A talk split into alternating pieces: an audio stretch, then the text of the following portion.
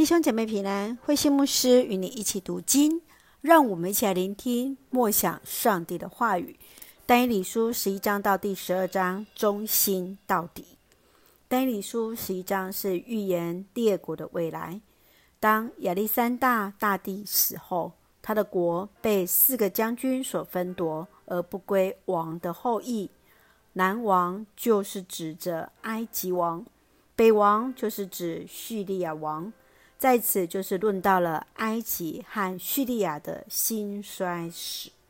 在十二章是本书最末了的预言，是直接论到了上帝的选民，他们将面对大灾难。天使长米迦勒将奉命前来为以色列人征战。让我们一起来看这段经文与默想。请我们来看第十一章十四节：但以理啊，你同胞中有些强暴的人也会背叛，使意向实现。但他们将被击败。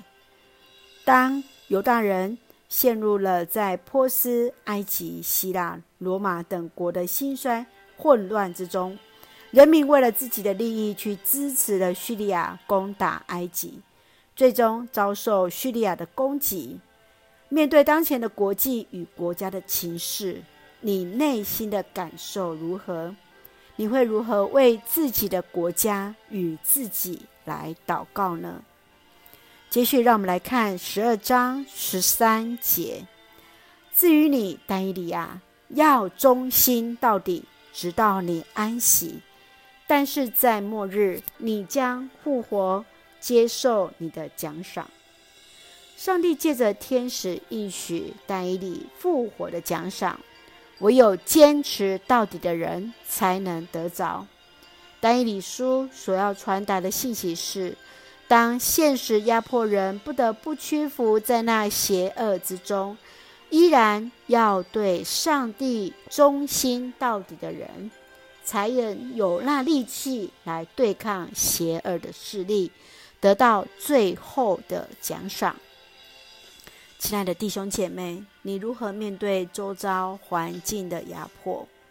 至今有什么样的因素来帮助你来持守这份信仰？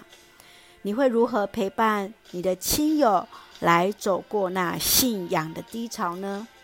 愿主来帮助我们，就如同天使勉励但以理，要忠心到底呀！就让我们一起用十二章十三节作为我们的金句：要忠心到底，直到你安息。但是在末日，你将复活，接受你的奖赏。是的，深愿主来帮助我们，使我们忠心到底，直到安息。在末日，主也应许我们将复活，领受奖赏。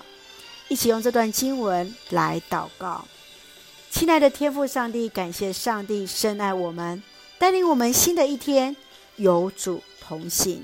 深知我们的生活并非都一帆风顺，在困境中求主来帮助我们坚持到底。复活的主加添我们力量。主啊，你掌管一切，上帝你掌管一切。我们要将自己的国家交托仰望在主的手里，求主怜悯恩待我们，赐福教会与家人身心灵健壮。使用我们做上帝恩典的出口，感谢祷告是奉靠绝书的圣名求，阿门。弟兄姐妹，愿上帝的平安与我们同行，加添我们力量，使我们在主面前忠心到底。大家平安。